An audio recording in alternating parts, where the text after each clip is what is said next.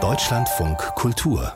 Buchkritik Heute mit dem Fernsehen durch die Brille eines Kolumnisten. Der Berliner Schriftsteller Jochen Schmidt ist seit den 70er Jahren Fernsehzuschauer, erst in der DDR mit heimlichem Westfernsehen in Schwarz-Weiß, später dann irgendwann in Farbe im Vereinigten Deutschland. Und darüber hat er geschrieben. Seine gesammelten Kolumnen sind jetzt erschienen unter dem Titel Zuhause an den Bildschirm. Schmidt sieht fern. Sehr schönes Buch. Wir haben es ja auf dem Tisch stehen.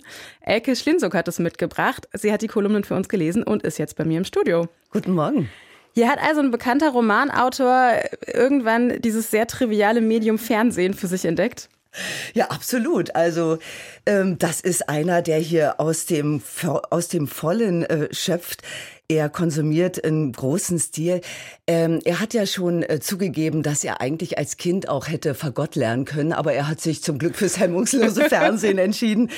Äh, und ähm, andererseits hätte er ja, er ist ja in der DDR aufgewachsen, vom Westen sonst überhaupt nichts mitbekommen. Also das äh, erklärt er gleich in einer der ersten Kolumnen und ohne Westfernsehen wäre die DDR ja nun wirklich kaum erträglich gewesen. Also wir hören es schon, hier ist der Kolumnist, der auf die Pointe schreibt, er hat ja die Texte bereits für die Frankfurter Allgemeine Sonntagszeitung geschrieben. Die sind dort versammelt und jetzt in diesem äh, Band versammelt. Aber das Schöne, er ist und bleibt auch hier der feine, genaue Beobachter. Ja, also der, den wir auch aus seinen Romanen kennen. Einer, der für alles, auch für die kleinsten Dinge des Lebens einen, einen Sinn hat, seine Sinne schärft und die mit äh, in seine literarische Wunderkammern füllt, kann man so sagen.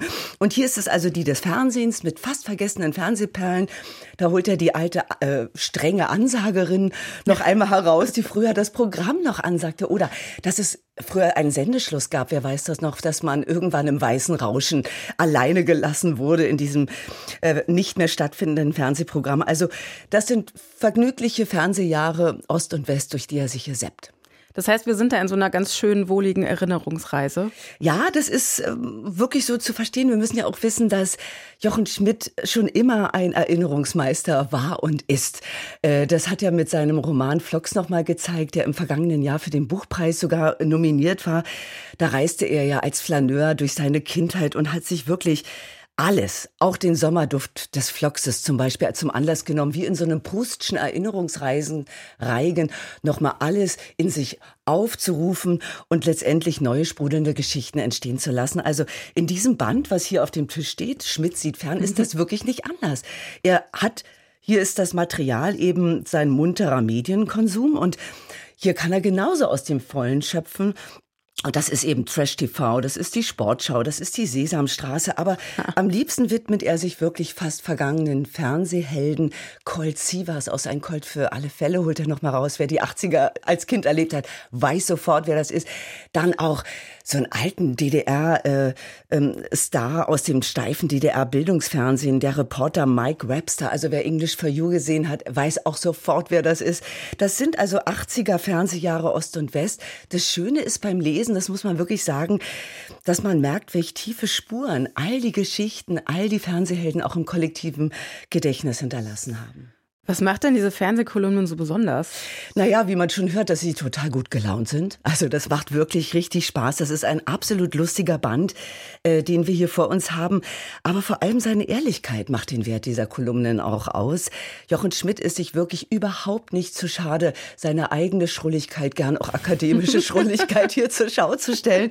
So schätzt er als Fernsehzuschauer das, was Nietzsche die ewige Wiederkunft desgleichen genannt hat. Und das kann für ihn ganz banal das tägliche Gucken der Küchenschlacht sein im Fernsehen, wo er mit den Kandidaten mitfiebert. Das kann für ihn aber auch die nächste... Die, die Kombi aus Nietzsche und Küchenschlacht, die äh, hat äh, mir noch gefehlt. Die, die, die ist die Wiederholung des Immergleichen, dass man ein Ritual schafft. Äh, das kann für ihn aber auch die nächste Staffel von Germany Text Topmodel sein, dass er eigentlich seine äh, Tochter guckt, wie er beschreibt, aber er wirklich verlässlich mitguckt, um ihr all das ähm, Aggressive und Unsoziale in dieser Sendung zu erklären. Also er liebt dieses ehrliche Fernsehformat für das sprachliche Füllhorn, das es bietet. Und überhaupt schätzt er die beruhigende Wirkung dieser kleinen, vermeintlich banalen Fernsehformate. Also je mehr im Leben passiert, umso weniger muss für seinen Geschmack auf den Bildschirm passieren. Also er hält uns immer wieder den Spiegel vor und zeigt eigentlich, was Fernsehen schon immer war Also ein verlässlicher Lebens- und Alltagsbegleiter. Das heißt, es geht auch über das Medium hinaus, also es erzählt auch was über die Gesellschaft. Ja, er schreibt eben darüber, wie Fernsehen im Leben stattfindet und lässt sein Leben dabei immer so ein bisschen mitlaufen.